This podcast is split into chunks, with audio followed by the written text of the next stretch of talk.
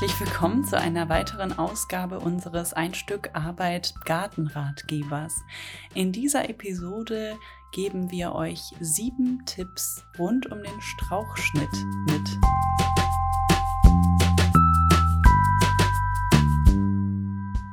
Mal Hand aufs Herz, jetzt mal Klartext. Wir haben in unserem ersten Gartenjahr so ziemlich viel falsch gemacht, was man so beim Strauchschnitt alles falsch machen kann. Wir haben viel zu rabiat geschnitten, viel zu ähm, krass und halt überhaupt nicht auf ein paar Dinge, die man dann doch beachten sollte, geachtet. Wir hatten ein bisschen was vorher gelesen, aber nicht so sehr uns in den Details verloren, sage ich jetzt mal. Was dann dazu geführt hat, dass tatsächlich Flieder und Hortensien ähm, etwas länger nicht geblüht haben, leider. Hm. Deswegen kommen nun unsere sieben Tipps.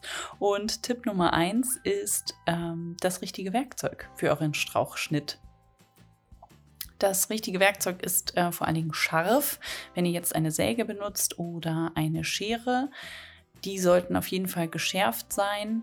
Ähm, wir benutzen tatsächlich nur Handgeräte. Wir haben gar keine äh, motorbetriebenen Scheren oder Sägen. Also jetzt jedenfalls nicht für Bäume, eher für kleinere DIY-Projekte. Wir kommen aber sehr gut klar mit unserer Japansäge. Für kleinere Schnitte haben wir Scheren, also Gartenschere, Rosenschere, sowas in die Richtung, je nachdem, wie filigran der Strauch so ist. Und dann haben wir noch eine Astschere. Wenn ihr euch etwas neu kauft, achtet doch darauf bei den Scheren, dass ihr Bypass-Scheren kauft. Das sind solche, deren Klingen aneinander vorbeischneiden, ähm, so dass sie wirklich die Halme bzw. Zweige kappen. Und es gibt noch einen anderen Scherentyp, das nennt sich dann Ambossschere und da schlägt sozusagen die Klinge, die scharfe, auf so eine breite Fläche, so ein Ambossartiges Ding.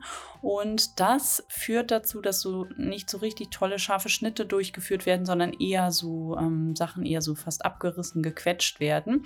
Das heißt, wenn ihr so bei Rosen zum Beispiel unterwegs seid oder anderen etwas mh, hm, empfindlicheren Gewächsen, dann solltet ihr da ähm, vielleicht nochmal gucken, ob das das richtige Gerät ist. Wir benutzen sonst unsere Amboss-Astschere meistens so für das Zerkleinern von Strauchschnitt. Das ist dann auch ganz praktisch. Das geht nämlich tatsächlich ziemlich schnell und ja, muss ja dann auch nicht schön aussehen. Tipp Nummer zwei auf dem Weg zum richtigen Strauchschnitt ist der richtige Zeitpunkt.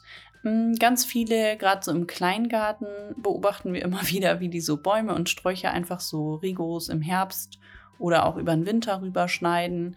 Ähm, ja, so als wäre das Standard.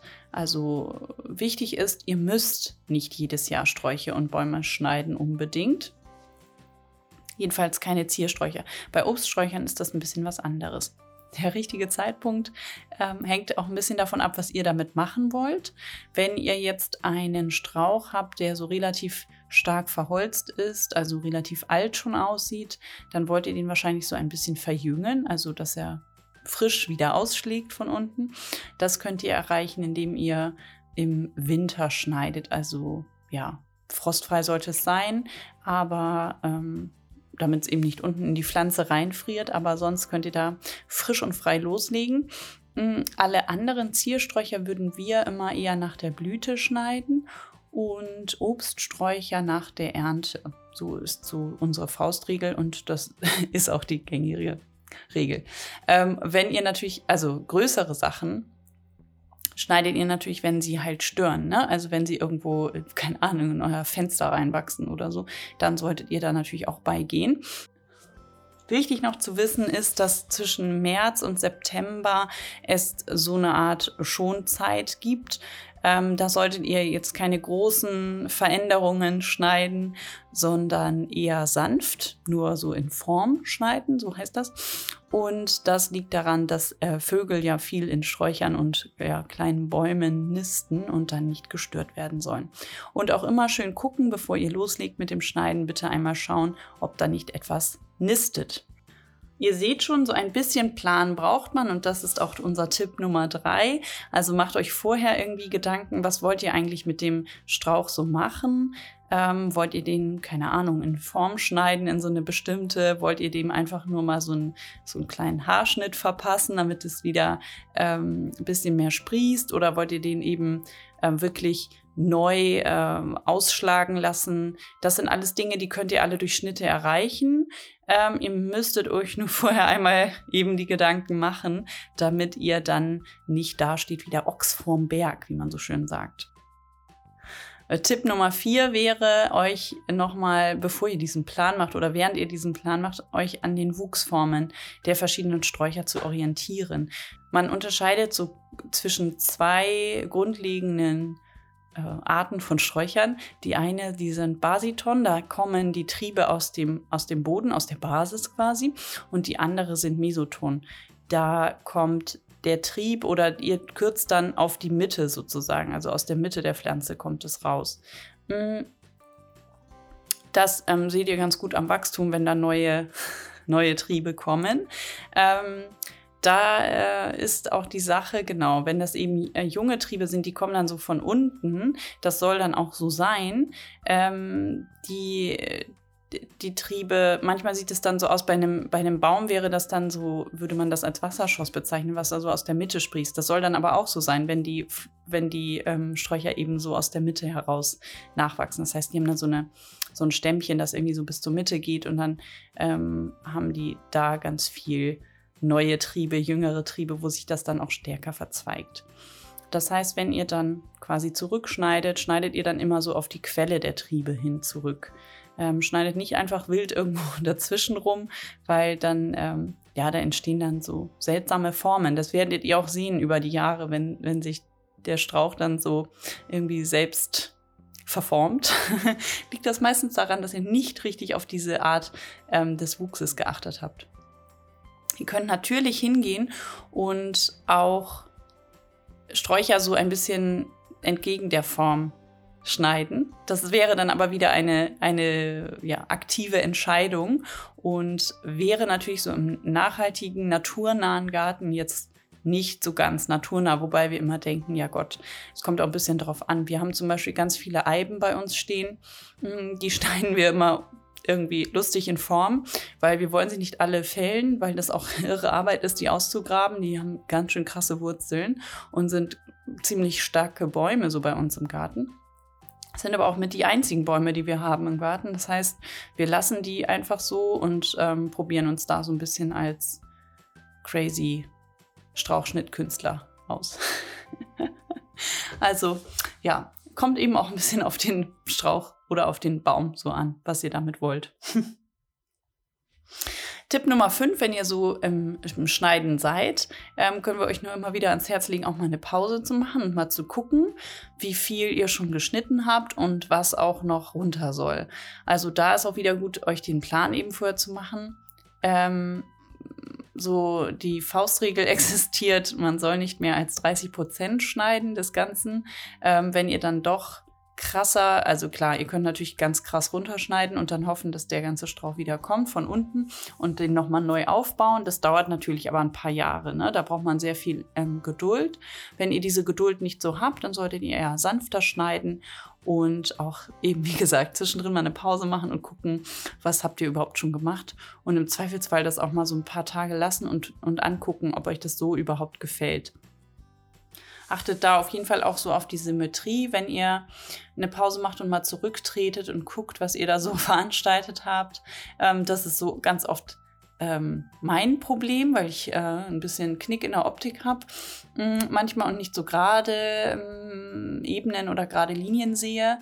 Ähm, ja, holt euch da gern auch noch mal Hilfe von wem Zweiten, ähm, dass der oder die da drauf guckt, damit man da einfach auf der sicheren Seite ist und der Strauch rundum gesund bleibt. ähm, Tipp Nummer 6, wohin mit dem Strauchschnitt? Das ist ja so eine Frage, die man sich öfter mal stellt. Wir haben dafür zwei Antworten und zwar zum einen oder viel mehr sogar drei. Zum einen könnt ihr Strauchschnitt wunderbar, wenn ihr so im Herbst schneidet oder im Frühjahr, bevor ihr eure Beete befüllt habt Und wenn ihr mit Hochbeeten arbeitet, dann da einfach nachfüllen oder auffüllen damit. Ähm, ihr könnt ja auch mal gucken, ob eure Nachbarinnen im Garten vielleicht ähm, äh, Strauchschnitt suchen.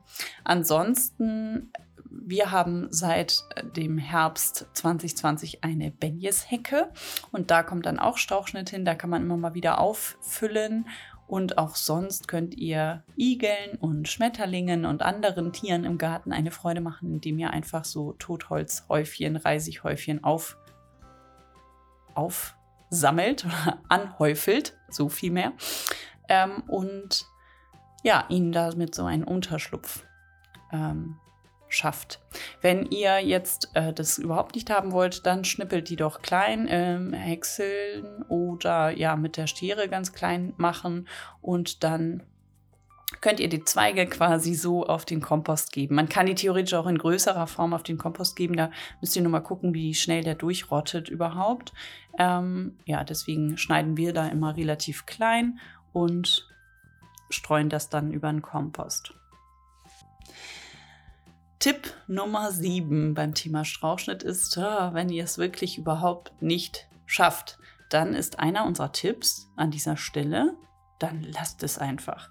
Die meisten, also gerade so im Kleingarten, muss man mal ehrlich sagen, ähm, schneiden die meisten wie wild drauf los. Jeden Herbst bis Frühling wird da irgendwie, sobald es geht und sobald es nicht zu kalt ist, da wird geschnippelt und gesägt und gemacht und gehäckselt. Und wir denken manchmal so, hm, so viel haben wir auch was, hm, sollten wir mal wieder. Hm. Und dann gehen wir selber, merken wir immer so, gehen wir selber einmal öfter durch und äh, gucken, wo wir noch was wegschneiden können. Was totaler Quatsch ist, weil wenn der Strauch so fein ist, wie er ist und auch Platz hat drumherum und ähm, ja, eben euch nicht behindert und sich selbst nicht irgendwie durch irgendwas anderes behindert, kann der ja total gut wachsen eigentlich. Das heißt, ihr braucht gar nicht immer die Schere zu zücken oder die, die Säge und könnt auch einfach mal die Natur so ihr Ding machen lassen. Das ist durchaus erlaubt. ähm, wenn ihr so ein bisschen Geduld mitbringt, dann werdet ihr auch sehen, dass manche Sträucher richtig so fast schon baumähnlich werden. Das ist total toll und da kann man einfach mal, einfach mal lassen. Und wenn ihr es trotzdem machen wollt, aber euch nicht so recht traut, dann möchten wir euch sehr ans Herz legen, einen Schnittkurs zu machen oder aber Fachpersonen einzuladen, das für euch zu machen.